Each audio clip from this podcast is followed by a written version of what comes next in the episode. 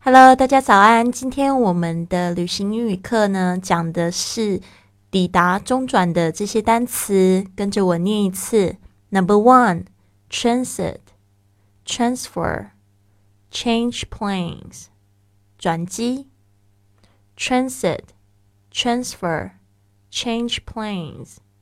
Number two, transit lounge, transit lounge，转机候机室。transit lounge.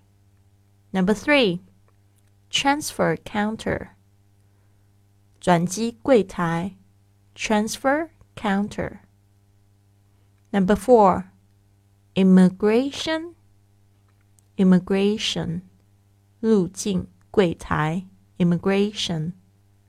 Number five, arrival lobby. 入境大厅 Arrival lobby. Number six, baggage claim.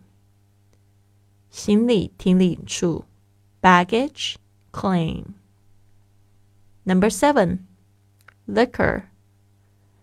酒 liquor 酒 Number eight, cigarette. cigarette 香烟 cigarette. Number nine, airport terminal. Airport terminal, 航站大厦 airport terminal. Number ten, baggage carousel. 行李转盘 baggage carousel. Number eleven, sightseeing. Sightseeing, 观光 sightseeing. Number 12, on business.